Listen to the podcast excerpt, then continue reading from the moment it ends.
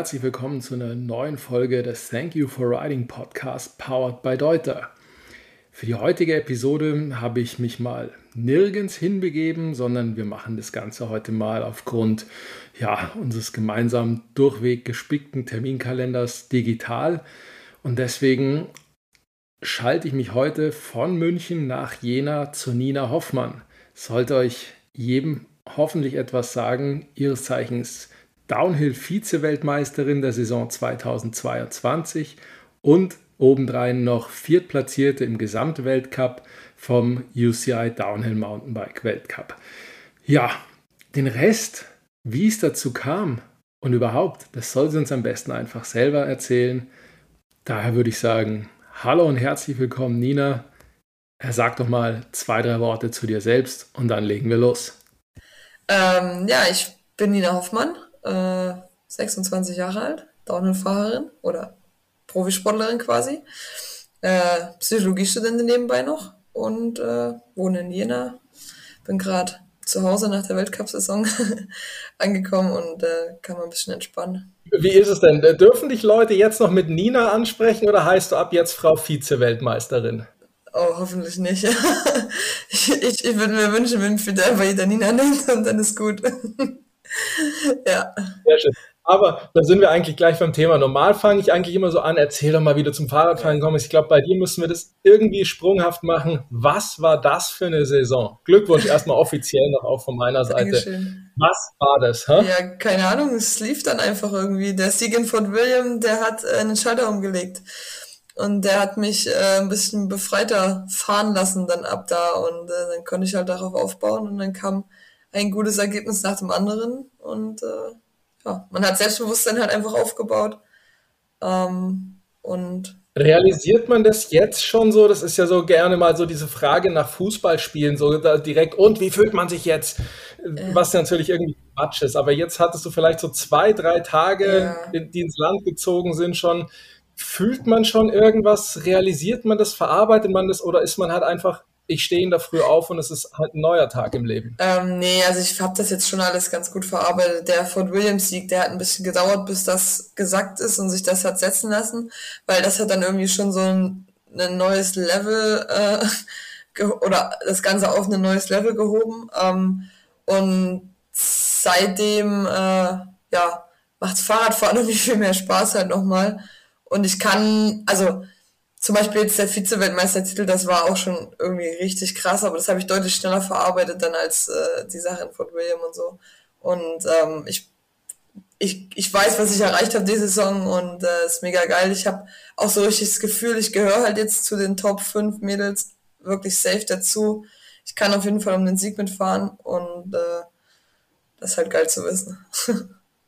Das ist auch so ein Ding, was sich schon die Saison so rauskristallisiert hat, oder? Ihr habt es eigentlich unter euch drei, vier, fünf immer ausgemacht. Ja, ja also was ist da der Unterschied? Also die anderen fahren ja nicht wirklich langsam, langsamer in dem Sinn, ja, aber ja, es war so, die Saison hat sich so irgendwie, also Camille auf jeden Fall, die äh, war ja, wenn sie sich jetzt nicht selber geschlagen hätte am Ende, hätten wir sie auf jeden Fall wahrscheinlich schwer schlagen können. Ähm, und dann Wally und Miriam, die beiden. Ähm, das hat sich ja so rauskristallisiert, dass wir vier quasi äh, die sind, die auf jeden Fall auf eins fahren können oder halt in die Top 3 auf jeden Fall landen. Ähm, ich glaube, ich weiß nicht, was wir, also ich meine, die anderen Mädels, zum Beispiel jetzt Moni oder auch Jess Blewett kommt hoch und äh, die Vero und weiß nicht, fahren ja auch alle nicht langsam. Es fehlt halt bei denen oft mal dann nochmal so ein, so ein kleines Quäntchen mehr Bremse auflassen, ein bisschen mehr Risiko nochmal gehen. Ähm, vielleicht auch ein bisschen physisch irgendwie am Ende, zum Beispiel, weil die Sohle, die Strecke war einfach sehr, sehr anstrengend. Ähm, die Moni hat zu mir gesagt, sie konnte halt einfach nicht mehr am Renntag, da war einfach die Luft raus. Äh, und das ist bei uns irgendwie halt nicht so, noch nicht so ganz der Fall oder es ist einfach ein Mühe besser und ja, deswegen läuft's halt. Keine Ahnung. Aber wie ist es bei euch? Ich meine, das hat ja immer so ein bisschen diese ganzen ja, sage ich mal, Individualsportarten, Gravity-Sportarten. Es ist ja, man hat ja immer so den Gedanken, dass es eher so eine Familie mhm. ist. Trotzdem ist es ja Konkurrenzkampf. Aber du fährst ins Ziel, siehst die zwei, siehst auch mal die eins, kommst dann vom Hotseat runter und freust dich dann trotzdem für den zweiten, weil wie oft du und Wally euch hier in die Arme gefallen seid.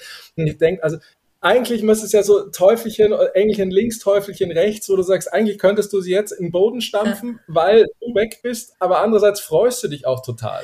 Also ich habe mich vor allem für Wally diese Saison gefreut, weil es halt bei der schon wieder so schlecht am Anfang lief, so viele Stürze und ich hatte einige Gespräche mit ihr, wo es auch so ein bisschen ums Thema Selbstbewusstsein und die ganzen Stürze und Co. ging und deswegen habe ich mich in Andorra so mega für sie gefreut, dass sie es endlich mal geschafft hat, einen sauberen Lauf runterzubringen, weil wenn sie das halt schafft, dann ist sie auf jeden Fall Kandidatin für Platz eins Und das musste sie, glaube ich, nur mal wieder erfahren und in ihr äh, Selbstbewusstsein oder in ihr, ihr Bewusstsein, wie auch immer, rufen.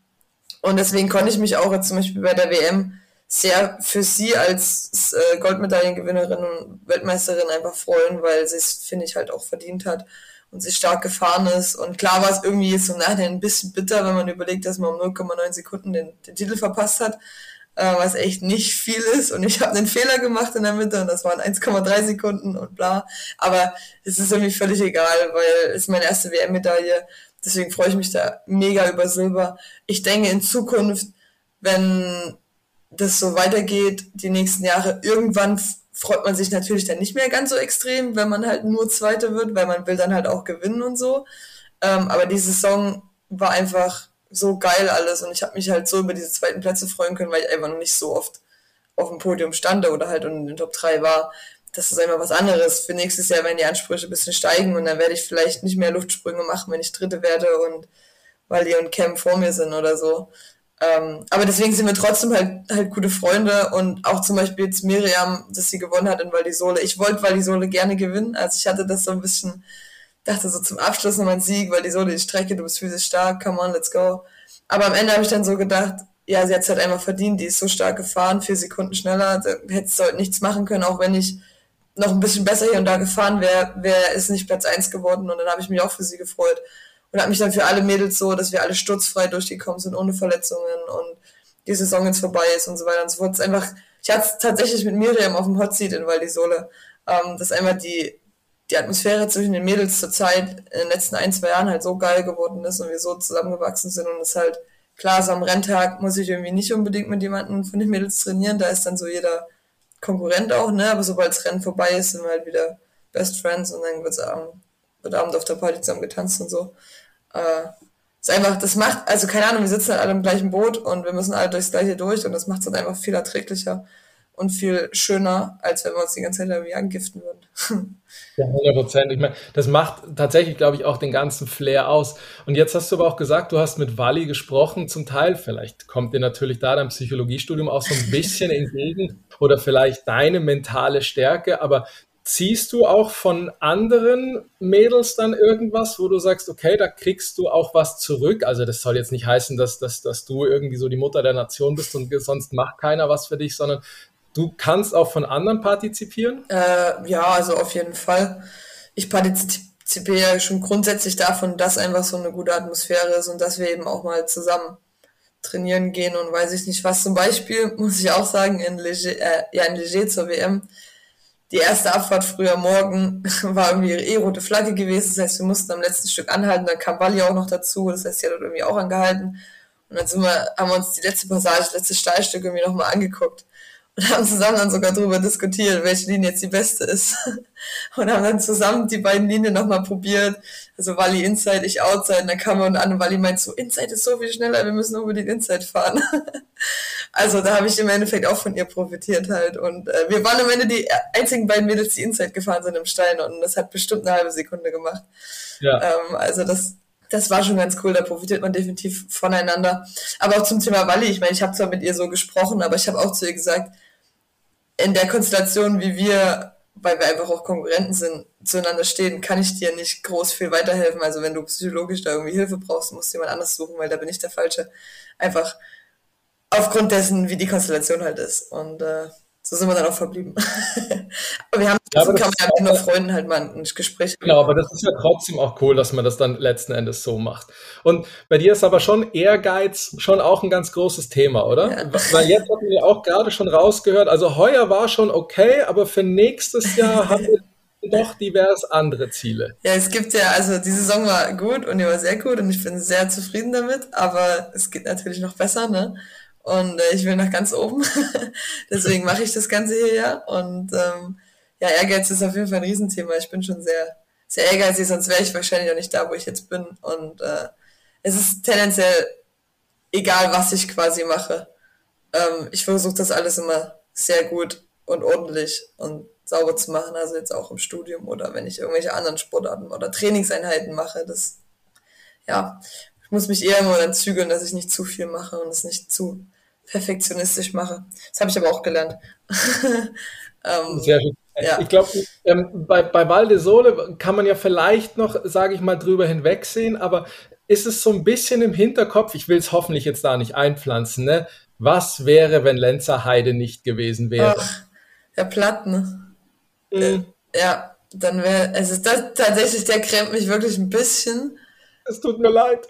Ja, weil der wäre bestimmt dann für die Gesamtwerte wäre dann schon wahrscheinlich ein dritter Platz noch rausgekommen. Auf der anderen Seite kann man es halt auch so sehen, wäre ich den Leogang nicht gestürzt und der Sturz geht einfach auf meine Kappe und auf keine Materialsachen. Und wäre ich schon den Lord ein bisschen besser gefahren Anfang der Saison, da war ich auch nur siebte, dann wäre es vielleicht auch mit dem Plattenplatz 3 geworden, weil Miriam hatte auch einmal einen Platten in Mount St. Also, Löbliche Einstellung, stimmt. Das ist tatsächlich, und es passt auch dann wieder ins Ehrgeizmodell, Nina, um zu sagen, hey, es lag am Sturz in Leogang und nicht ja. am Platten Lenzerheide. Richtig. ah ja. Ja, schön. Wie ist es, wie ist es für dich mit dem, also jetzt, sage ich mal, der familiäre Support? Das ist, ich finde das immer Wahnsinn bei, bei, bei Wally, die, die, die Card ja gefühlt immer so die, die ganze Gang irgendwie mit, überall bei dir wirkt es immer so, als wärst du alleine da. Du meinst es im Sinne von äh, Familie und Freunde oder so, die mit. Ja, genau.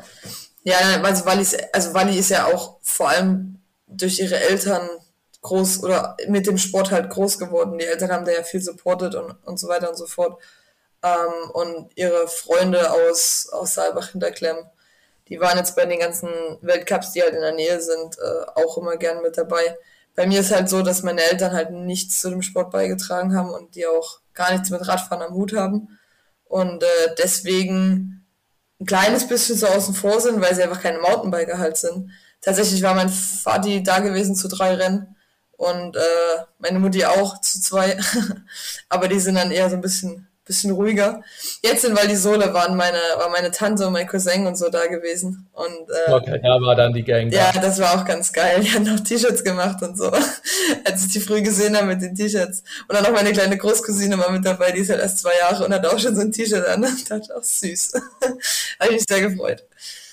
Aber es ist, ja, wie, wie sagt man, akzeptiert, was du machst, oder wärst du doch lieber auch gern Bankangestellte, was oh man vielleicht lieber sehen würde? Nein, oder ist jetzt der Erfolg deinem Weg recht? Nein, nein, nein. Also meine Eltern haben mir nie im Weg gestanden mit irgendwas. Also die haben immer gesagt, mach das, was du möchtest ähm, und worauf du Bock hast. Und ähm, das hat sich ja schon als Kind irgendwie angedeutet. Also ich weiß noch, wir mussten in der vierten Klasse mal ein Plakat machen, was ist so ein Traumberuf.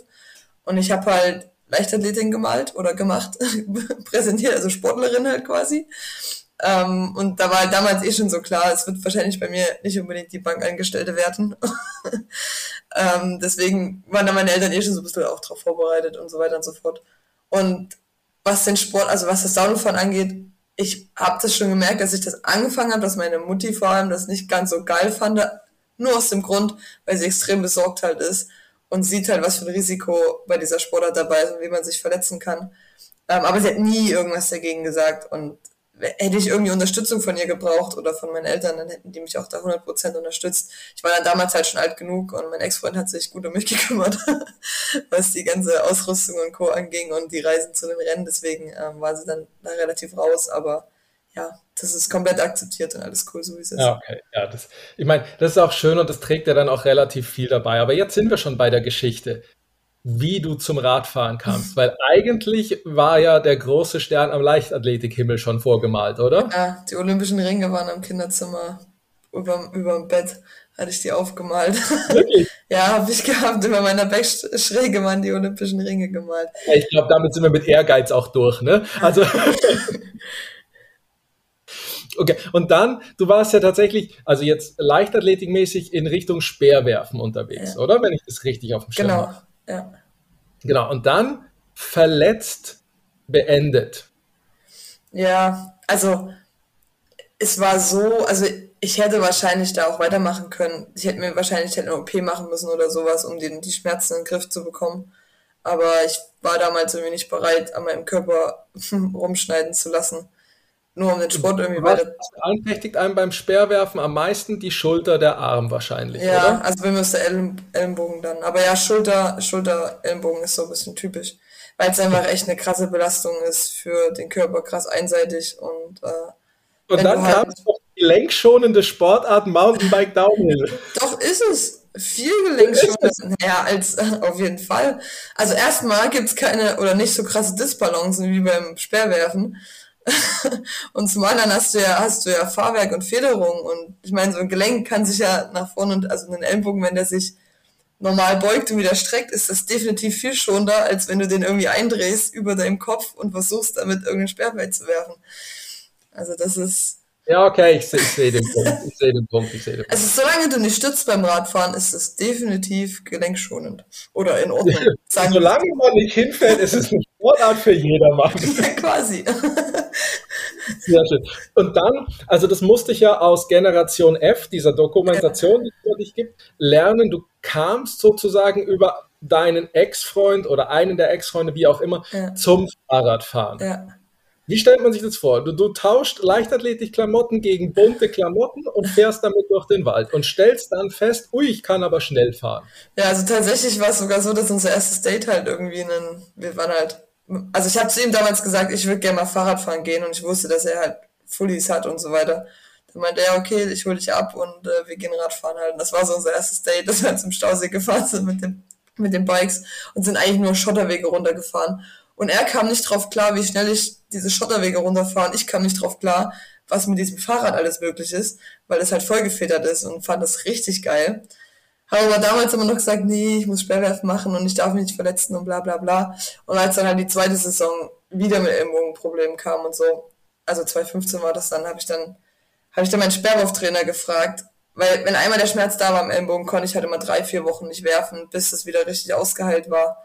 Und dann ging es halt wieder, dann habe ich gesagt, darf ich vielleicht auch mal ein Downhill-Rennen mitfahren? Und mein Schwerkrafttrainer war übelst easy, hat gesagt, ja, mach halt, wenn es dir Spaß macht.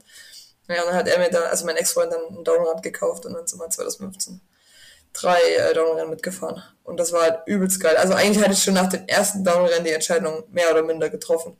Weil es war einfach mega geile Atmosphäre das ganze Wochenende über. Es war übelst irgendwie entspannt und trotzdem halt cool. Und dieser ganze Vibe halt, das fand ich halt so geil. Und dann war ich halt auch noch gut dazu. Also es, mit dem bisschen, was ich trainiert hatte halt fürs Radfahren, ähm, bin ich halt in der Open-Klasse gleich ganz vorn gelandet. Und das hat mir dann irgendwie auch so gezeigt, hm, vielleicht soll es einfach mal ein bisschen dafür trainieren. Und, war dann direkt ja. irgendwo ein lokales Rennen bei dir um die Ecke oder wurde dann schon tatsächlich die ersten Fahrkilometer dafür geschrubbt? Nee, es war in Tabatz war ein Rennen. Das ist, also der, der ähm, Tabatz Ilmenau, das ist ja bei uns hier um die Ecke jeweils dreiviertel Stunde bis eine Stunde weg. Und da ist ja sowieso immer IXS Downhill Cup. Und da bin ich die beiden mitgefahren und Thale dann noch. Das war so zweieinhalb Stunden, das ist auch nicht so weit. Und nach drei Rennen hat man dann beschlossen, ich glaube, das mache ich für immer. Naja, also man hat beschlossen, okay, ich, ich löse eine Lizenz jetzt für nächstes Jahr, starte eine Lizenzklasse, nicht nur Hobbyklasse oder Open Class. Und äh, wir machen auf jeden Fall das jetzt erstmal, weil das macht gerade mehr Spaß. Und das mit dem Sperrwerfen gucken wir mal. Aber irgendwie muss man ja dann auch letzten Endes Sponsoren finden, ja. irgendwie damit versuchen, Geld zu verdienen. Das passierte dann automatisch oder bist du dann auf die Suche oder aktiv auf die Suche gegangen? Ich bin schon aktiv auf die Suche gegangen. Ähm, wir haben tatsächlich gleich nach der 2015, also nach den drei Rennen, weil mein Ex-Freund kannte sich da eh so ein bisschen aus, was so Sponsorenmappen angeht und wie man da rangeht und so weiter und so fort. Und dann habe ich zumindest von einem, für 2016 dann von einem lokalen Radhändler, den Bike Mike in habe ich dann ein Rad bekommen halt, äh, also ein Downrad zur Verfügung gestellt bekommen und äh, so Klamotten hatte ich mir, dann hat er mir alles einmal gekauft, so nach dem Motto. Und das ging ja schon für die eine Saison. Und nachdem dann nach der 2016er Saison man auch Ergebnisse in der Lizenzklasse hatte, weil die Open-Klasse ist ja schon so ein bisschen, also guckt man halt nicht drauf, wenn, auch jetzt aus heutiger Perspektive, ne? Ähm, aber nachdem dann so ein paar Lizenzergebnisse da waren, ich hatte dann noch 2016 den Downhill Cup Gesamtwertung gewonnen und so, dann hat es für 2017 eigentlich dann schon die ersten wirklichen Sponsoren-Deals gegeben. Also seitdem ist dann nach Cruz an Bord. Ähm, O'Neill kam damals dazu. Und damit war ich halt klamottenmäßig ausgerüstet, habe ein Komplettfahrrad zur Verfügung gestellt bekommen, was ich auch ja, behalten durfte und so. Das war dann schon, schon ganz geil. Also ja. Und dann 2018 bin ich auch schon erste Weltcups gefahren und ab 2019 war es dann auch so, dass man so ein bisschen Reisekosten erstattet bekommen hat für die ganzen Reisen und seit 2020 ähm, kann man mehr oder weniger davon leben. Und dann hast du auch dein letzten Endes, ja, sag ich mal, eigenen Rennstall, eigenes Rennteam mhm. sozusagen gegründet. Warum macht man sowas? Also eigentlich kam das halt daher, dass 2019 meine erste volle Weltcup-Saison, drei Podien gewesen, Gesamtwertung vierte. Dann hat Santa Cruz plötzlich gesagt, wow, die hat ganz schön was auf dem Kasten scheinbar. Wir müssen die ein bisschen mehr fördern und unterstützen. Und dann kamen so diese Rufe Syndicate und da hat Santa Cruz damals aber gesagt, das ist noch zu früh. Du bist gerade mal eine Weltcup-Saison gefahren. Mhm. Ähm, wir wollen dich nicht zu früh in diesen Druck von einem großen Team halt bringen und ins Rampenlicht schmeißen, mach mal ruhig noch ein Jahr als Privatier quasi, also ohne Team. Und dann können wir nochmal drüber reden. Und dann hat mir seiner Cruz halt ein ganz gutes Budget zur Verfügung gestellt für 2020. Aber halt ohne Teamsupport. Aber für mich war irgendwie so klar, also ich hatte da noch so ein paar Angebote auch von anderen Teams. Aber die waren alle irgendwie nicht so geil wie das Angebot von Santa Cruz und ich wollte auch einfach gerne bei Santa Cruz bleiben, weil ich perspektivisch auch unbedingt ins Syndicate wollte. Und dann hat sich das für mich so ergeben, dass es einfach einfacher ist, ein Team offiziell anzumelden, weil das die ganze Orga mit der UCI und so vor Ort bei den Rennen vieles halt einfacher macht. Und deswegen habe ich dann halt im Endeffekt das Nina Hoffmann Racing gegründet, einfach nur um organisatorisch Dinge zu erleichtern. Ähm, und ja, so kam das halt dann. Mit, dann auch Mechaniker gekümmert und so Sachen und das Sven war halt mit und meine Schwester und so Support hier. Also das war dann, dann wirklich so ein bisschen Family Business, oder? Das war halt ja. so, so viele wie nötig, so wenig wie möglich. Ja. Halt es, also schon so minimal gehalten, wie es geht, ne? Ähm, weil es war ja auch am Ende nur ich. ist jetzt irgendwie nicht kein, kein Riesenteam. Und sie meinen, so viel Budget hatte ich dann jetzt auch nicht, um da irgendwie drei, vier Leute einzustellen. Ähm, es war so schon den Mechaniker zu bezahlen, das hat dann schon gereicht. ja. ähm, und denen alles zu finanzieren und so. Genau. Und dann war halt Covid 2020. Das heißt, wir sind ja irgendwie nur vier, fünf Rennen gefahren. Und dann habe ich, hab ich selber gesagt, ich würde gerne noch eine Saison so machen, 21, weil jetzt habe ich irgendwie das gerade erst alles angefangen und die Saison war gar nicht so richtig. Ich konnte das alles gar nicht so richtig zeigen und bla. Und deswegen habe ich dann gesagt, ich möchte 21 nochmal genauso machen ähm, als eigenes Team. Habe noch ein paar Sachen verbessert, die 2020 noch nicht so gut liefen und so. Genau, und dann. War davor eigentlich schon so ein bisschen angedacht mit Syndicate, dass es so laufen sollte, weil ich habe mir das so ganz malerisch vorgestellt, dass eines Tages klingelt das Telefon und Petey ist dran. So, weil, weil so, so denke ich mir das, so müsste es in einem Märchen sein, dass man einfach dann so schreiend und quietschend entgegenspringt. Ja, der ist persönlich im Pit vorbeigekommen und hat dann gequatscht. Also nicht am Telefon. Das machen wir schon. Aber tatsächlich schon so. ja, also ich habe also ja, ich hatte mit Steve alles weitere geklärt, aber tatsächlich ähm, hat mich äh, Will Ockleton angerufen. Also das ist der Marketingchef von Santa Cruz quasi, der über die Budgets von den ganzen Teams und so äh, entscheidet und so weiter. Und der hat mich, also es war halt auch mega cool, der hat mich Mitte der 21er Saison gefragt, Nina, möchtest du dein eigenes Team weitermachen? Das fänden wir mega cool, unterstützen wir. Oder möchtest du ein Syndicate 22? Fänden wir auch mega cool, unterstützen wir auch. Und ich so, geil. Also, es ist halt super cool, dass ihr mir so beide Wege halt offenlegt und ich beides machen kann. Ähm, und dann habe ich aber gesagt, yo, ich merke halt, wie ich an meine Grenzen komme mit meinem eigenen Team, wo es halt Profis an Professionalität noch fehlt, wo ich aber wiederum so viel mehr Budget bräuchte, ähm, dass sich das halt nicht rentiert und vor allem organisatorisch einfach dann jemanden halt bräuchte, der das voll organisiert, weil ich dann doch am Ende des Tages relativ viel noch selber gemacht habe.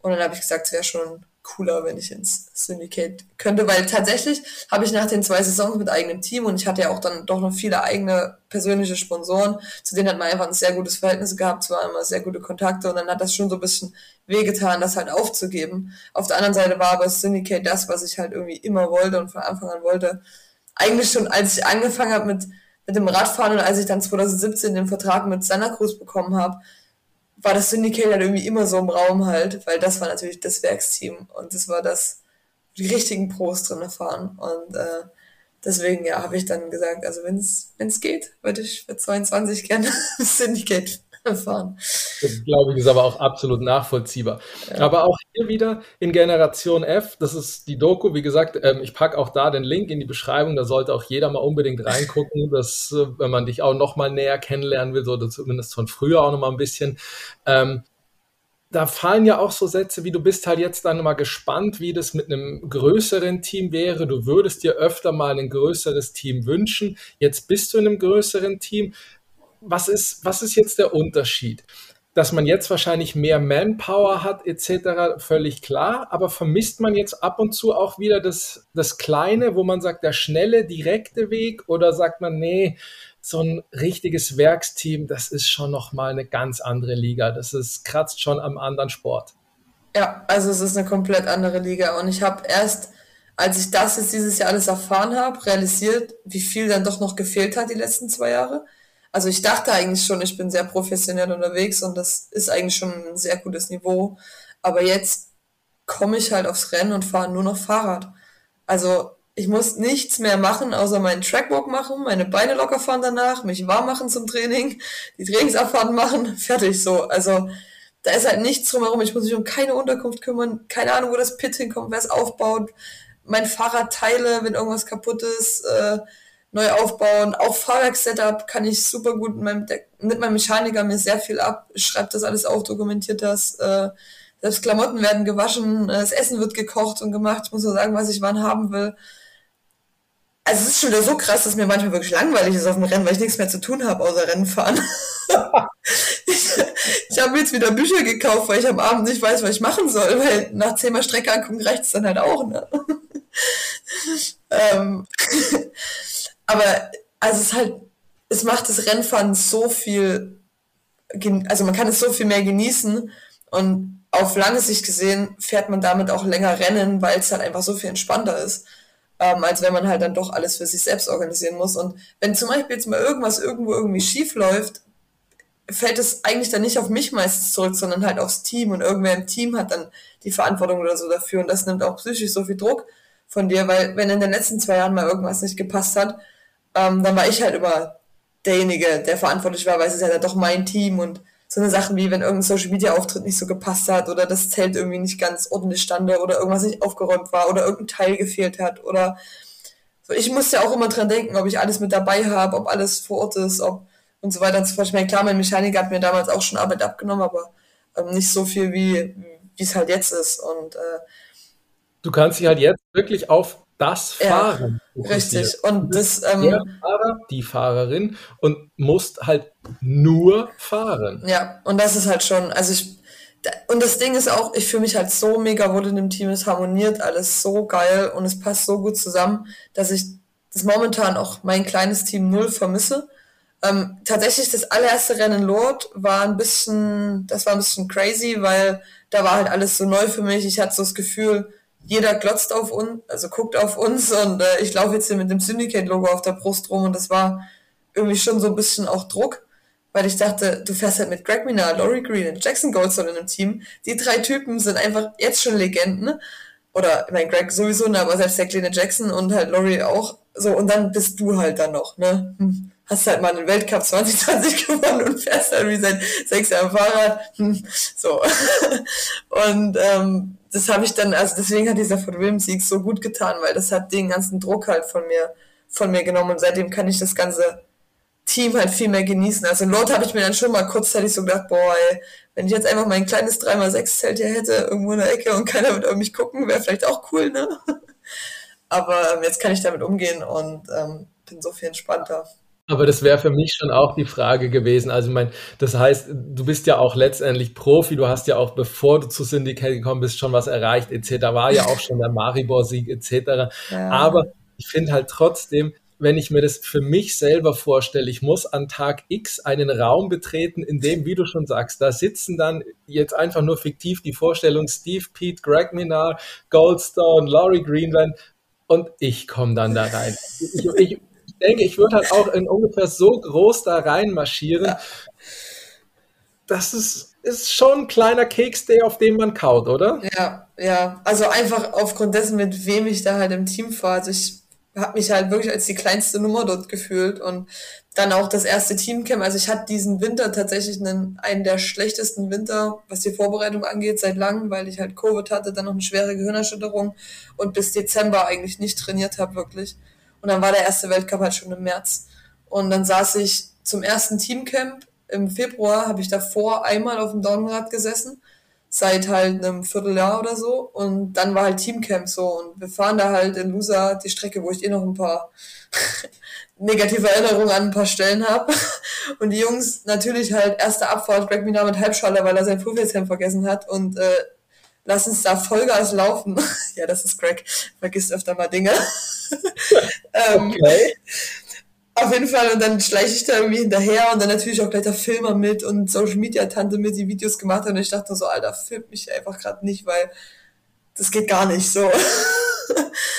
ähm, ja, da hab ich, irgendwie ich habe ernsthaft dann am Anfang gesagt, könnt ihr mir irgendwie mal einen Tag geben, weil ich bin noch gar nicht ready für gar nichts hier. Und dann kam das erste Rennen auch einfach schon viel zu zeitig. Ich habe mich noch gar nicht richtig eingelebt gehabt und ich war, habe mich noch nicht gut auf dem Rad gefühlt, einfach weil mir so viel Radzeit gefehlt hat im Winter wegen der, wegen der Krankheit und der Verletzung und so.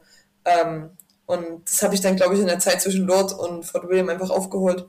Da war ich ja nochmal zwei Wochen bei Steve zu Hause und wir waren viel in, in Wales fahren und so. Und das hat übelst gut getan und dann äh, hat's Klick gemacht. Klick, wie klickst du jetzt mit den Jungs? Ich glaube, du und Jackson Goldstone, ihr seid ja unzertrennlich. So, also wenn man dir einfach auf Social Media folgt, das ist, der hat in dir die Ersatzschwester gefunden. Oder die ja. Überseeschwester, so muss man es ja. ja sagen. Und mit den anderen, ich glaube, von Greg Minard kannst du einfach nur hardcore partizipieren, ja. oder? Also ich glaube, der ist einfach nur hinsetzen und er lass ihn zwei Stunden erzählen und man saugt alles drin einfach auf. Mhm. Ja, wir hatten, wir sind zusammen vom Flughafen nach äh, Fort William gefahren. Da hatten wir auch nochmal ein geiles, also zwei Stunden Gespräch über Rennphilosophie und so Sachen. Da habe ich einiges mitgenommen. Es hat bestimmt auch zum Sieg beigetragen. Ähm, und dann Jackson hingegen mit seiner entspannten, lockeren Art, dem ich ohne Spaß auf jedem Rennen bestimmt einmal irgendwas hinterher schleppe, weil er es vergisst. äh, Nina, bist du noch im Hotel? Kannst du noch das und das mitbringen? Ja, Jackson. ähm, und dann mit seiner Gelassenheit auch so wieder, ich frage so, und wie viele Trainingsläufe machst du heute? Was hast du geplant? Ja, keine Ahnung, so viel wie ich halt Lust habe, wie es halt Spaß macht. So eine Antwort kommt da halt. Ja. Ich so, okay. Und dann aber auch Laurie wiederum, der sich wirklich der oft fragt, wie es läuft bei mir, ob ich Hilfe brauche, nochmal über Dinge redet. Der hat meistens zu jeder Strecke irgendeinen schlauen Spruch, ähm, weil er einfach halt auch schon so lange dabei ist und so viele Rennen schon gefahren ist auf den Strecken. Und dann kann er mir meistens zu jeder Strecke, Nina, weißt du, was der Key bei der Strecke ist? Und dann kommt irgendeine Weisheit. und das ist immer ganz cool, ja. Und von Greg nehme ich auch diese, der hat so eine, also der macht so wenig Trainingsläufe und analysiert so gut die Strecke mit so wenig Aufwand und so einer Gelassenheit. Also das ist, das habe ich auch gelernt, weil ich immer früher war, aber ich brauche noch eine Abfahrt, ich brauche noch eine Abfahrt. Aber ich habe gelernt, dass ich mittlerweile Linien fahren kann, nachdem ich sie mir einmal angeguckt habe. Dann rolle ich die einmal langsam und dann sitzen die im Rennlauf schnell. Und das war halt vor einem Jahr noch gar nicht der Fall. Da musste ich irgendwie alles tausendmal trainiert haben und fünfmal gefahren sein und war dann total platt am Renntag, weil ich viel zu viel Training gemacht habe oder so ähm, ja, also ich kann von den ganzen Jungs halt lernen. Und dann Steve ist ja auch immer an der Strecke und schickt Videos durch ähm, und guckt und macht und tut. Das passt. Es läuft. Fühlt es sich vielleicht von außen nur so an oder würdest du sagen, ja, ist tatsächlich so, dass du auch mit dem ganzen Team oder seit deinem bei Syndicate sein, sage ich mal, einen Ticken entspannter geworden bist? es macht es so für mich jetzt so, das ist, weißt du, Fernanalyse ist natürlich ja. immer schwierig, so nur so, so digital irgendjemanden zu analysieren, den man irgendwo laut Fernsehen oder YouTube oder Instagram gesehen hat. Man sagt also, früher war das so, finde ich, alles sehr, sehr, ich möchte nicht sagen verbissen, aber sehr, sehr trainingsintensiv, sehr, sehr Gym, sehr, sehr nochmal Session, nochmal Session. Und jetzt ist es so ein bisschen entspannter, ein bisschen lockerer, so ein bisschen mehr du musst, also du musst natürlich vielleicht irgendwie müssen Resultate schon liefern, aber du musst dich nicht mehr so geißeln dafür. Ja, also was das Training angeht, bin ich, glaube ich, noch genauso verbissen. Vielleicht poste ich nicht mehr ganz so viel. Oder teile nicht mehr so viele Stories. Ähm, was ich ein bisschen gelernt habe, ist, dass man zwischen den Rennen, also ich kann immer schlecht ruhig halten und mal einen Tag nichts machen. Auch zwischen den Rennen fällt mir schwer. Aber wenn dann irgendwie Lori früh aufsteht und sagt so, ach, heute fühlt er sich wie ein Chill-Day. Dann denke ich so, hm, kannst eigentlich auch immer einen Chill-Day machen. also es färbt dann irgendwie schon auch so ein bisschen ab. ähm, und auf den Rennen an sich, also ich war in Lohr null entspannt und auch nicht am Rennstart oben entspannt und so. Ähm, aber mit der Saison, mit dem einen Sieg, mit diesen vielen Rennen hintereinander, habe ich jetzt so gute, also es fühlt sich für mich an, als wäre das die erste volle, richtige, gute Rennsaison im Weltcup. Weil 2019, also 2018 bin ich nur ein paar Weltcups gefahren, dann 2019 war zwar die erste Saison, aber das war natürlich die erste Saison, da war alles crazy und neu und verrückt, dann habe ich mich auch verletzt am Ende. Dann war 2020 Covid, dann 21 mit dem eigenen Team und auch gleich Verletzungen, also auch keine richtigen Rennen gefahren, also nicht so hintereinander weg. Und das war jetzt dieses Jahr die erste Rennsaison, wo ich mal wirklich 10, 12 Rennen über den Sommer hintereinander weggefahren bin. Und das bringt dir halt auch Routine und das bringt dir auch Gelassenheit am Ende. Und ich bin, also in Mountain End zum Beispiel, das war halt auch so, da habe ich die Motivation gekriegt, okay, das war dieser fünf Wochen Rennblock, ich bin fünf Rennen hintereinander gefahren, das war das letzte. Und das hat mich dann so motiviert äh, und ich habe so viel Spaß gehabt an diesem letzten Rennen, weil ich wusste, es ist das letzte Rennen, dann kannst du für andere Wochen nach Hause und entspannen. Und da war ich so entspannt vor meinem Rennlauf, dass ich eine Minute vorher in dem Gate stehe, davon gucke und mir so denke, eine geile Aussicht eigentlich hier oben. Die Sonne scheint, das Wetter ist schön. Und dann macht so Klick, Alter, du musst gerade deinen Rennlauf fahren. Jetzt, jetzt konzentriere dich mal wieder auf die Strecke. Und also das wäre undenkbar gewesen vor ein, zwei Jahren, diese Gelassenheit und Entspanntheit oben am Start zu haben. Ähm, und selbst jetzt in Valdisole war ich tatsächlich mal wieder verhältnismäßig nervös, weil ich einfach zu, zu kämpfen mit der Strecke hatte und nicht so selbstbewusst war mit der ganzen Strecke. Ähm, aber irgendwie habe ich es geschafft, das im Renntag umzudrehen und diese Entspanntheit wieder zu haben und die letzten drei, vier Minuten wieder komplett relaxed eigentlich im Gate zu sein. Wobei ich beim Warm-Up schon wieder geschwitzt habe, weil es angefangen hat mit Regnen und keiner wusste, wie sehr es jetzt regnet und wie nass wird die Strecke. Kein einziges Mal im Regen gefahren, weil die Sohle Nassen Hilfe. Ähm, das dann versucht auszublenden, so, da war mal kurz mit der richtig Nervosität und mir war schlecht und alles. Aber dann fünf Minuten vorher habe ich es irgendwie wieder hingekriegt und ja, war halt wieder relaxed so. Und das ähm, kommt, glaube ich, einfach mit diesen ganzen vielen Rennen, die ich jetzt hintereinander weggefahren bin, auch immer wieder im gleichen Setup, immer wieder mein Mechaniker mit oben, wir machen halt immer wieder die gleichen Sachen und das hilft dir einfach, bringt dich runter und äh, wenn du halt gute Ergebnisse eingefahren bist, hintereinander weg, gibt dir das halt auch Selbstsicherheit, weil du weißt, es klappt. So. Und ich bin dann, weil ich solo in der Quali gestürzt und dachte so, oh Gott, nein, jetzt bist du mal wieder gestürzt, ne? Dann habe ich so gesagt, hm, aber die bist letzten sechs, sieben Rennen war auch nicht gestürzt. Also warum sollst du jetzt auch, warum sollst du jetzt stürzen, so, ne? Das hat in der Quali mal passiert, abgehakt, so. Und das wäre halt früher nie der Fall gewesen. Da hätte ich mir schon den Kopf drüber zermadert, warum ich da jetzt hingefallen bin. Und das kann ich halt jetzt viel besser abhaken und weitermachen. Aber das ist ja auch, das Hinfallen ist ja bei dir schon fast Beziehungspflege zu Sven Martin, oder? oh Gott, dieses Jahr vor allem. Hilfe, ja. Vor allem in meinem Quali-Lauf, nachdem ich oben hingefallen bin, dachte ich, jetzt rollst du nur noch runter, weil es gibt eh keine Punkte für diese Quali. Wenn du weil die Sohle nur runterrollst, klappt natürlich nicht. Ne? Also resultierte das in einem zweiten Sturz, wo ich an einer schweren Linie vorbeifahren wollte. Und wie ich da so runterrolle und merke schon, oh, du verlierst das Gleichgewicht, denke ich mir so, Alter, wer zur Hölle positioniert genau hier seine Kameras? und raucht die halt voll um und dann kriege ich aber eine Nachricht, übrigens Nina, das waren meine Kameras. so, aha, Nummer zwei.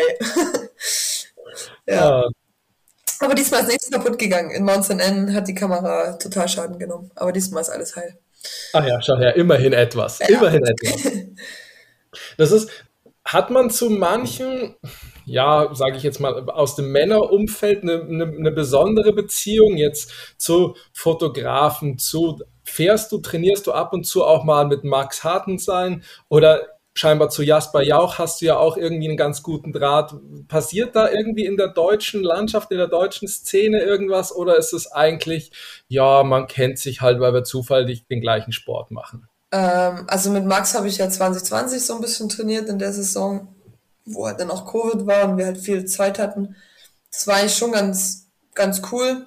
Ähm, dadurch, dass ich jetzt aber irgendwie das Team habe und er sein Team hab, hat und so, macht dann doch jeder eher, eher seins. Die sind halt für sich auf dem Trackwalk.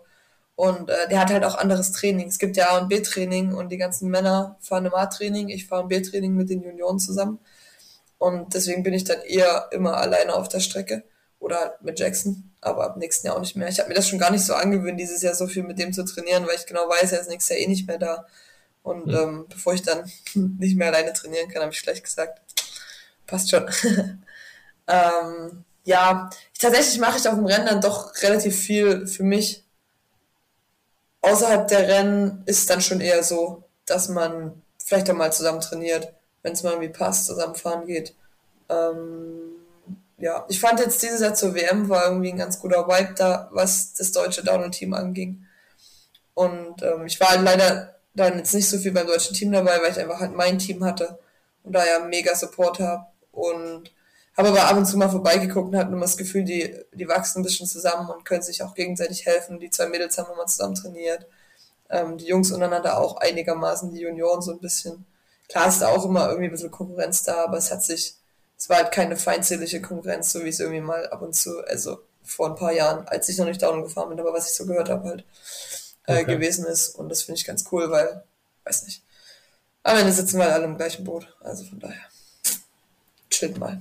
Aber Stichwort Training. Ja. Ähm, nehmen wir mal an, an Wochenende A ist Weltcup und dann 14 Tage später ist Wochenende B wieder Weltcup. Mhm. Wie, wie sehen diese 14 Tage da dazwischen aus?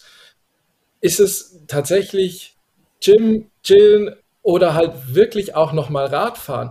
Weil das frage ich mich oft, ob die ganzen UCI-Piloten halt wirklich nur an die Strecke hinfahren, drei, vier Tage davor, zwei Tage, je nachdem, was da erlaubt oder nicht erlaubt ist, und da diese eine Strecke runterdübeln bis bis zum Erbrechen, bis zum Rennlauf eben. Oder ob man dann auch mal sagt, nö, am Dienstag war ich da, am Donnerstag war ich dort, nächsten Mittwoch bin ich da und fahre halt um des Fahrens willen. Oder bringt das irgendwann ab Punkt X nichts mehr?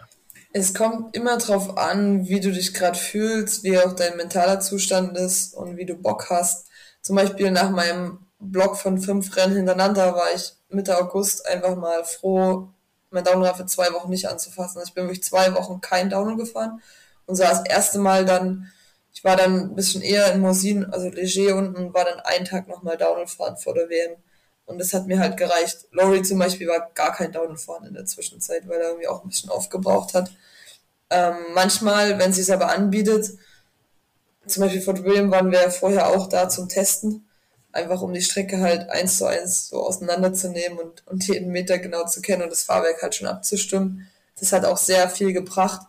Wenn man halt, einen, also wenn man wirklich nur so einen Zwei-Wochen-Block irgendwie dazwischen hat oder quasi so ein Wochenende frei, fahre ich nicht unbedingt Downhill. Vielleicht mal einen Tag, wenn es irgendwie passt, aber dann noch tendenziell auf einer eher leichten Strecke oder irgendwas, was halt easy ist, was man auch, ähm, wo man auch Spaß hat.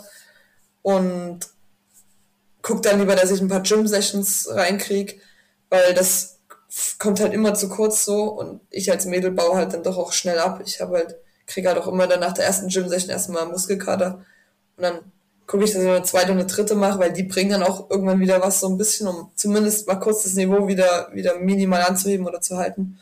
Vielleicht mal noch eine in der Wahl irgendwie reinge, reingebaut und ansonsten viel halt irgendwie auch Beine locker, locker fahren und mal nur so Stunde, anderthalb Radweg, Recovery, ähm, viel Mobility und so ein, so ein bisschen Dehnungszeug, also so ein Kram. Es kommt wirklich auch immer so ein bisschen, wie gesagt, auf den Kopf an. Wenn ich zum Beispiel ein Rennen hatte und es ist irgendwie überhaupt nicht gut gelaufen und ich habe jetzt irgendwie Bock, ich will an dem und dem und dem arbeiten, dann kann es auch sein, dass ich zwei Tage später wieder auf dem Downrad sitze, weil ich das halt üben will. Mhm. Ähm, genau. Es kann auch sein, ich bin gestürzt und der Körper tut weh und er braucht irgendwie genau zwei Wochen jetzt kein Training, weil äh, einfach K.O. ist. Aber ja, das ist dann relativ individuell. Das sieht man aber dann wirklich schon als dezidiertes Training oder als, als wirklich einzelne individuelle Verbesserungen und wirklich auch immer an, sage ich jetzt mal, knackigen Strecken. Oder gibt es den vermeintlich einen Tag im Jahr, wo du sagst, oh, heute gehe ich einfach mal Bikepark fahren. Ich schrubb einfach mal drei, vier Strecken und wenn ja. da mal eine blaue dabei ist, das macht auch nichts, da bin ich mir auch nicht zu schade dafür. Oder sagt man dann auch, nee, weil, sorry, ich bin Profi, das sehe ich so nicht mehr. Nee, also die Tage gibt es auf jeden Fall. Und ich glaube, das muss man sich auch beibehalten, weil sonst verliert man ja irgendwann die Lust an der ganzen Sache. Wir haben zum Beispiel ab und zu mal Sponsoren, Rideouts oder jetzt am Montag vor der WM war nochmal Santa Cruz Händler Event. Und dann sind wir halt auch einen Nachmittag mit Händlern halt gefahren und dann sind wir halt auch blaue Pisten gefahren. Und dann rollst du da immer ein zum Spaß runter. Sonst habt ihr danach keine Händler mehr. Tatsächlich haben sich trotzdem vier Leute abgelegt. Immer wieder in den Anliegern. Die waren so ganz, hatte ganz leicht geregnet. Und es sind vier Leuten ist das Vorderrad eingeklappt und alle sind echt ordentlich hingeflogen. Wo wir nur blaue Pisten gefahren sind. Äh, also aber es war halt irgendwie einfach witzig. Dann, da fährst du halt mal ein paar, Kurven, ne, machst mal ein paar Sprünge, übst mal wieder No-Händer oder sowas. ähm, und das werde ich jetzt vor allem auch in der Offseason. Also ich habe mir jetzt für den Oktober gar nichts an strukturierten Training irgendwie geplant oder aufgeschrieben. Und da werde ich einfach, also ich werde jetzt trotzdem darin enden, dass ich jeden Tag irgendwie Sport mache. Aber halt irgendwie das, worauf ich gerade Bock habe und ähm, wie ich halt gerade lustig bin. Genau. Und da gehört dann eben auch einfach mal, ich gehe in den Bikepark und fahre whatever, worauf ich halt gerade Lust habe. Und mit Freunden halt auch. Und mit Freunden, die jetzt nicht unbedingt äh, racen, sondern die halt vielleicht auch langsamer sind als du, mit denen du einfach Spaß hast. So. Und mal nicht, weil wenn ich immer mit den Jungs halt fahren gehe, ich bin dann immer am Limit. Und, äh, ja, ich glaube, halt bei Racen hast du ja auch das Jahr über genug. Also ja, nicht, dass der genau. Spaß zu kurz kommen würde, aber jetzt, wenn dann vielleicht, sprechen wir schon über Off-Season oder ist jetzt ich, nur die UCI-Season durch? Ja, ja, also ich habe, ich muss nächsten Mittwoch oder möchte auch äh, nächsten Mittwoch nochmal in die USA und dort haben wir noch ein US Open Rennen, wo Fox halt Hauptsponsor ist und deswegen haben sie gefragt, ob wir kommen. Mhm. Und da habe ich gesagt, ja, das können wir gerne machen. Also ich habe noch ein Rennen. Wir haben tatsächlich letzte Woche Track Preview angeguckt. Die Strecke ist fünf Minuten lang. Also das wird nochmal ein gutes Stück Arbeit. Das wird nicht irgendwie nur so hier zweieinhalb Minuten Spaß und deutsche Strecke und easy peasy. ähm, ist halt doch eine ordentliche Downstrecke. Aber das wird, glaube ich, mal ganz cool, weil da ist halt kein Druck da, weil das ist halt am Ende jetzt ein Spaßrennen nochmal zum Ende und dann werde ich auch eine Woche in Kalifornien Urlaub machen und dann komme ich wieder Ende September und dann ist so richtig Off-Season mal ein Monat. Jo, und dann denke ich mal ab November wird dann nochmal wieder ein bisschen strukturierter trainiert. ja, aber das muss ja dann auch mal sein, dass man dann da so ein bisschen, ein bisschen mal die Zügel locker lässt. Ja, Zügel locker lassen vielleicht. Die Ära Red Bull TV geht oh, ja. zu Ende. Mhm. Wie ist es für euch Fahrer, uns Zuschauer, blutet angesichts Rob Warner das Herz ja. und der Fragezeichen, ob und wie wir nächstes Jahr gucken können. Wie ist es für euch? Ähm, ja, also Rob ist echt schade.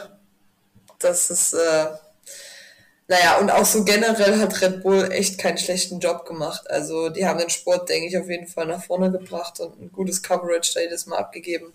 Auch nicht nur was die Live-Übertragung angeht, sondern eben auch das ganze Drumherum. Das wird schwer zu, zu toppen oder das Niveau zu halten. Also ich hoffe, dass das, ich meine, bei Discovery steckt halt einfach so viel mehr Geld dahinter. Das heißt, sie sollten eigentlich in der Lage sein, das äh, auf dem Niveau zu halten.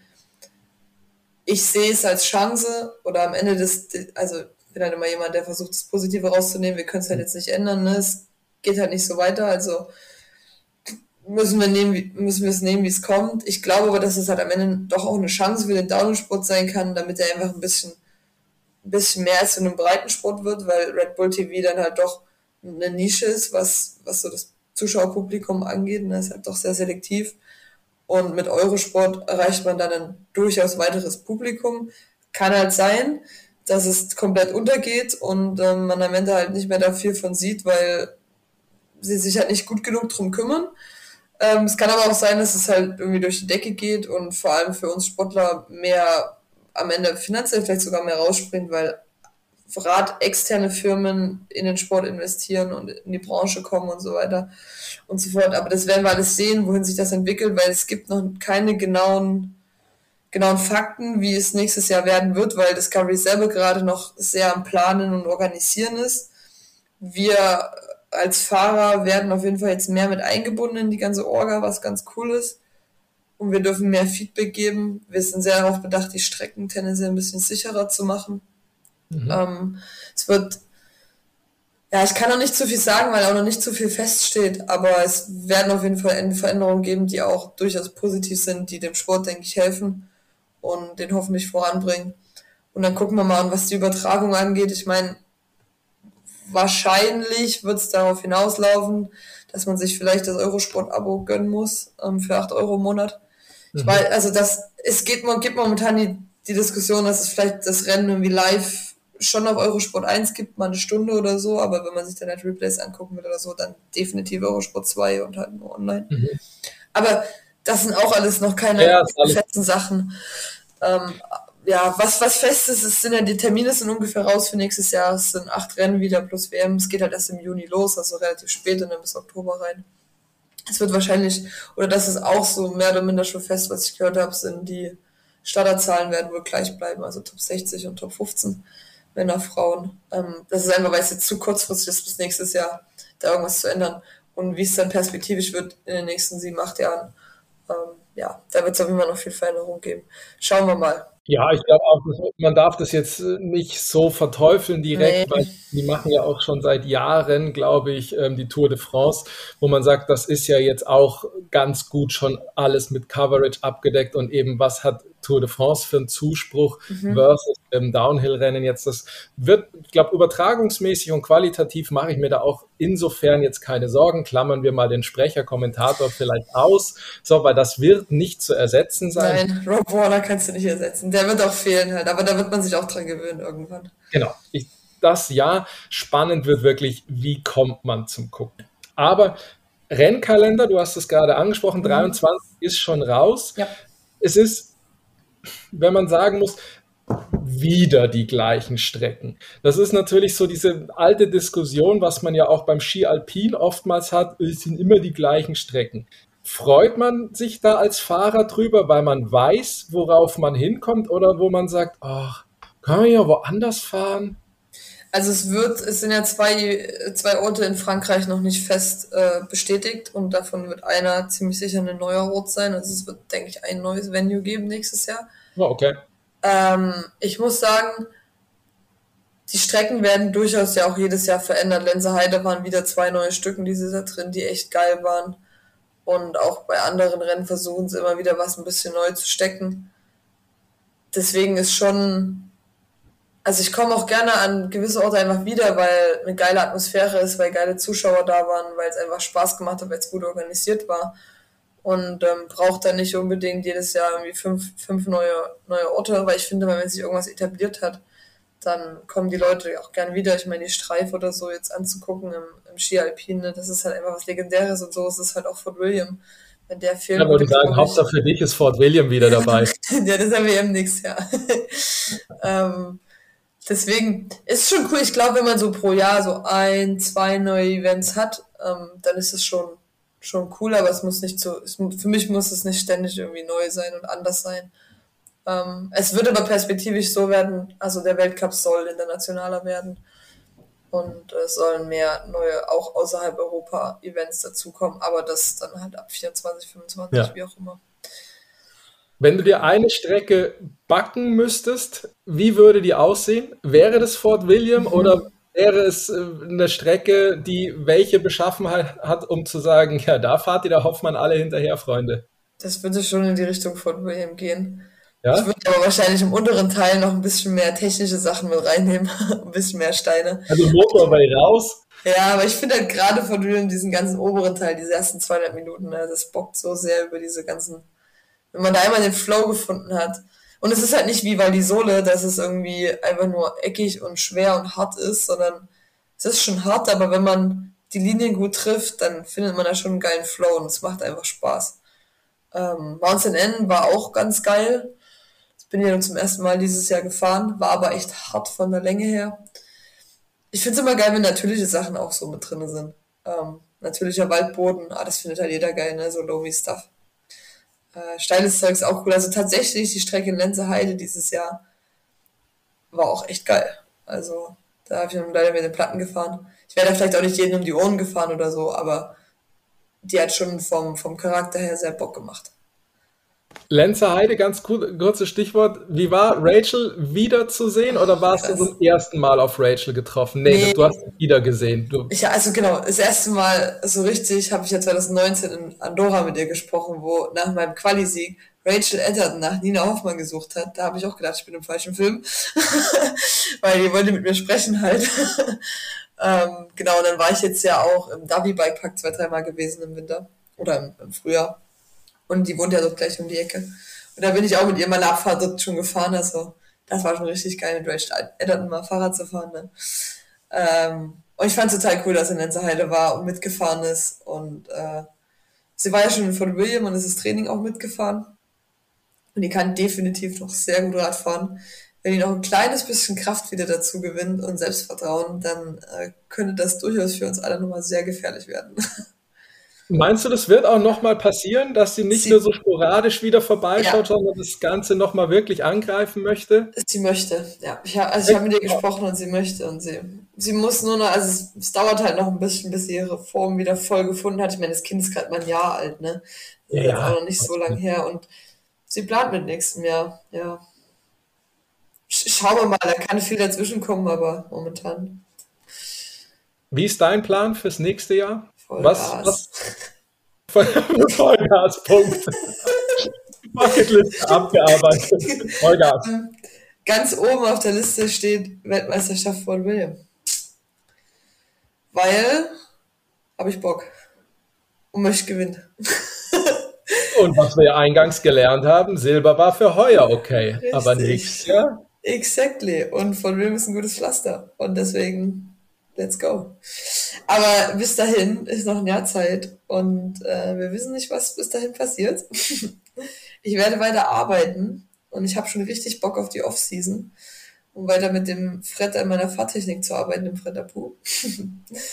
und dann schauen wir mal, wie viel besser ich noch nichts erfahren kann.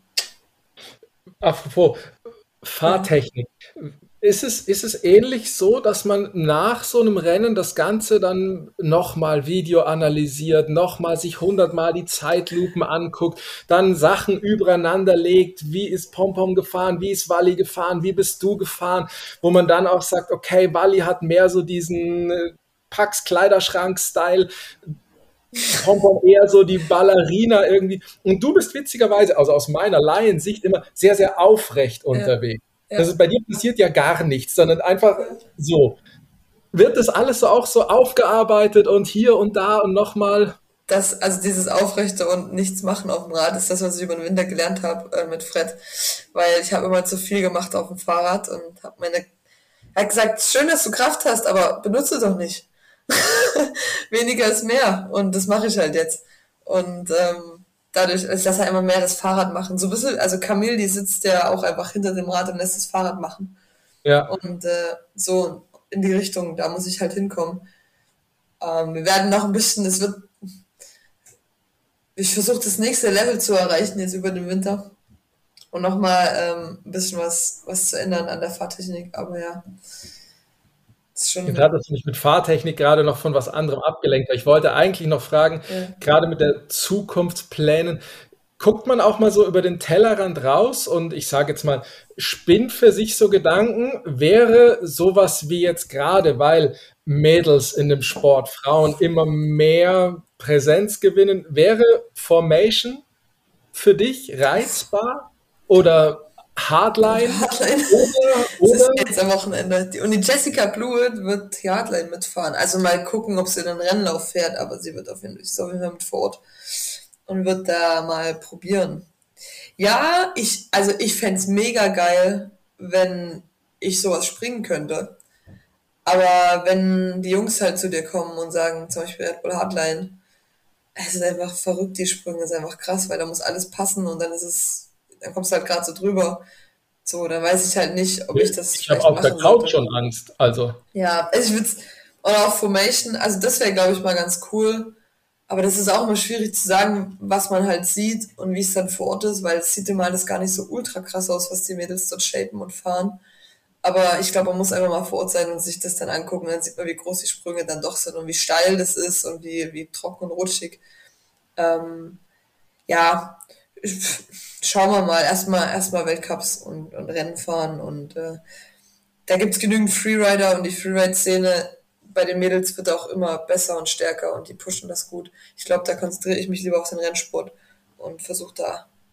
Ja, ja, ich glaube, es geht ja weniger um den, um den Nebenschauplatz aufzumachen, sondern wo man einfach sagt, ja, so ab und zu träumt man sich da vielleicht schon hin. Ja, das ist schon, ist schon so, ja, klar. Aber ich glaube, dass da mein Skill-Level halt noch nicht dafür ausgelegt ist. Fehlt noch ein bisschen Sehr was. schön. Vielleicht jetzt noch, bevor wir annähernd zum Schluss kommen, magst du einmal kurz nochmal vielleicht was über Bike Bridges erzählen, wo ah, du ganz großer Supporter auch bist? Das glaube ich ist nochmal ganz gut, wenn die Menschheit davon mehr hört. Ja, sehr, sehr gerne, genau. Also die Idee kam so ein bisschen, weil ich dieses Jahr keinen Helmsponsor habe ähm, und der Helm quasi immer frei ist. Man könnte doch irgendwie diese Werbefläche nutzen und auf irgendein cooles soziales Projekt aufmerksam machen. Und dann habe ich mit ein paar Leuten gesprochen und wir sind im Endeffekt auf Bike Bridge gekommen. Die, äh, das Ganze ist in Freiburg entstanden und die lernen quasi Frauen das Fahrradfahren. Das klingt jetzt irgendwie so mega absurd, weil man denkt, so jeder kann halt eigentlich Fahrrad fahren, aber vor allem halt Frauen mit Migrationshintergrund, die aus östlichen Regionen oder so kommen, denen es halt dort teilweise verboten ist oder irgendwie so Rad zu fahren und die das halt einfach nicht können, denen wird das eben halt gelernt und man gewinnt dadurch halt so viel mehr in die äh, Unabhängigkeit und Flexibilität, wenn man halt Radfahren kann ne, und, und Dinge per Rad erledigen kann. Und ich finde es halt, ja, mega coole Aktion. Es tut zum anderen, äh, zum einen halt eben auch, oder gibt den Mädels dort einen, einen Ort, wo sie sich treffen können, wo sie sich austauschen können, wo sie zusammenwachsen können und äh, sich untereinander austauschen können. Ne? Das ist einfach ein sozialer Treffpunkt, was halt auch total schön ist.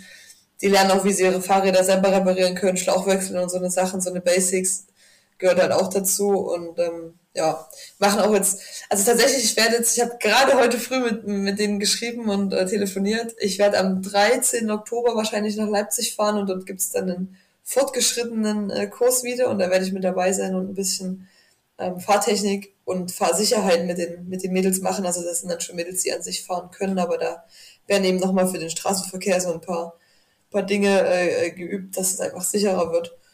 Und den Helm, den ich habe, um darauf nochmal zurückzukommen, den werde ich dann versteigern. Ich werde den jetzt noch in den USA für das Rennen tragen.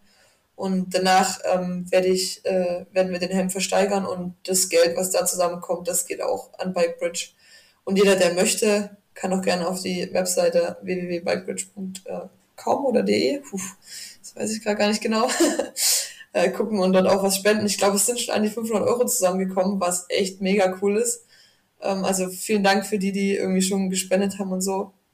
Und schauen wir mal, was noch bei der Auktion vom Helm zusammenkommt. Und dann, ja, geht das alles nach Bikebridge Leipzig, damit die für nächstes Jahr äh, die Finanzierung gesichert ist, weil das ist nämlich noch nicht sicher, ob das Projekt weiterlaufen kann. Und ich denke, dass wir da einen, einen äh, Punkt dazu beitragen können, dass dieser Standort weiter bestehen bleibt und das vorangeht. Ja, das klingt auf jeden Fall nach A, einem super Projekt und B, auch ganz cool, dass du deine ja, freien Platz auf dem Helm so nützt. Ich habe auf jeden Fall, packe ich den Link auch in die Podcast-Beschreibung zur cool. Bikebridge, da könnt ihr unterstützen. Danke. Oder wie wir gerade gelernt haben, auch am 13. Oktober 22 vielleicht vorbeischauen und Nina selber nochmal sehen.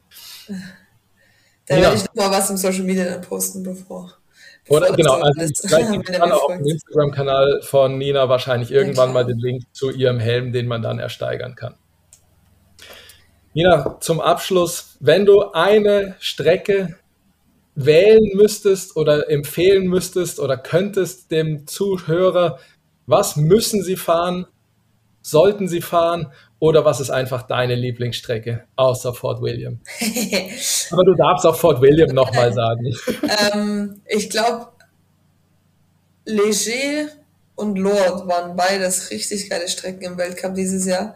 Leger ist verhältnismäßig einfach, die Strecke. Dadurch macht die aber so viel Spaß, weil du überall so viel Speed hast, geile Kompression, frische Wurzel, Wurzelstücken und so. Also das lohnt sich auf jeden Fall.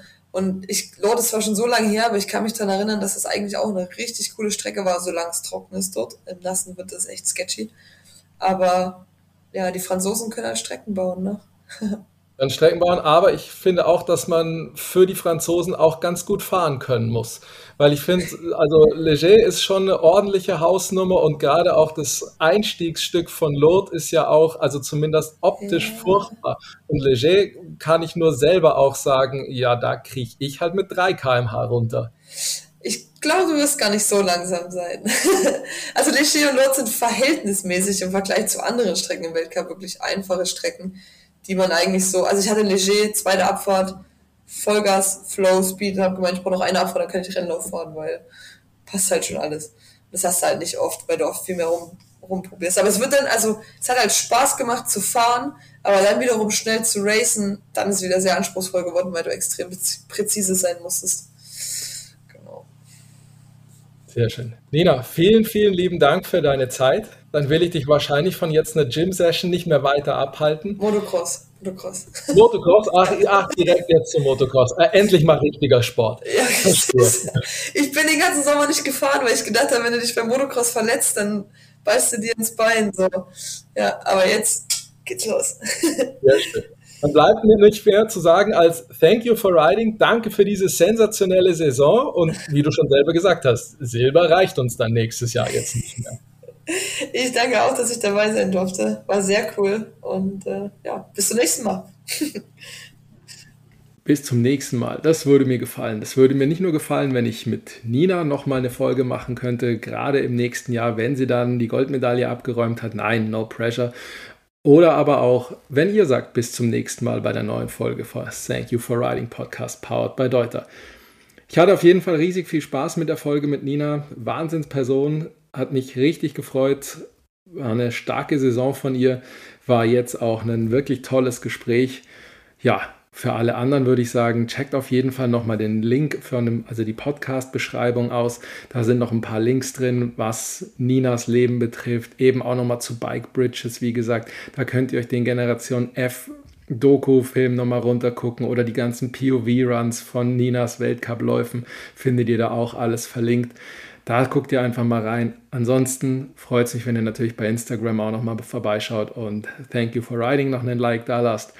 Und Natürlich nicht vergessen, wer noch einen Rucksack braucht, einen Schlafsack, schaut auch auf der deuter.com vorbei oder auf deren sozialen Medien. Da gibt es auch immer wieder was zu sehen und zu lesen. Ansonsten bleibt mir gesund. Nina, du auch. Viel Spaß in den USA. Und wir sehen uns alle auf dem Trail. Und ansonsten heißt es wie immer. Thank you writing, writing, Thank you for writing, writing, writing, writing, writing, writing.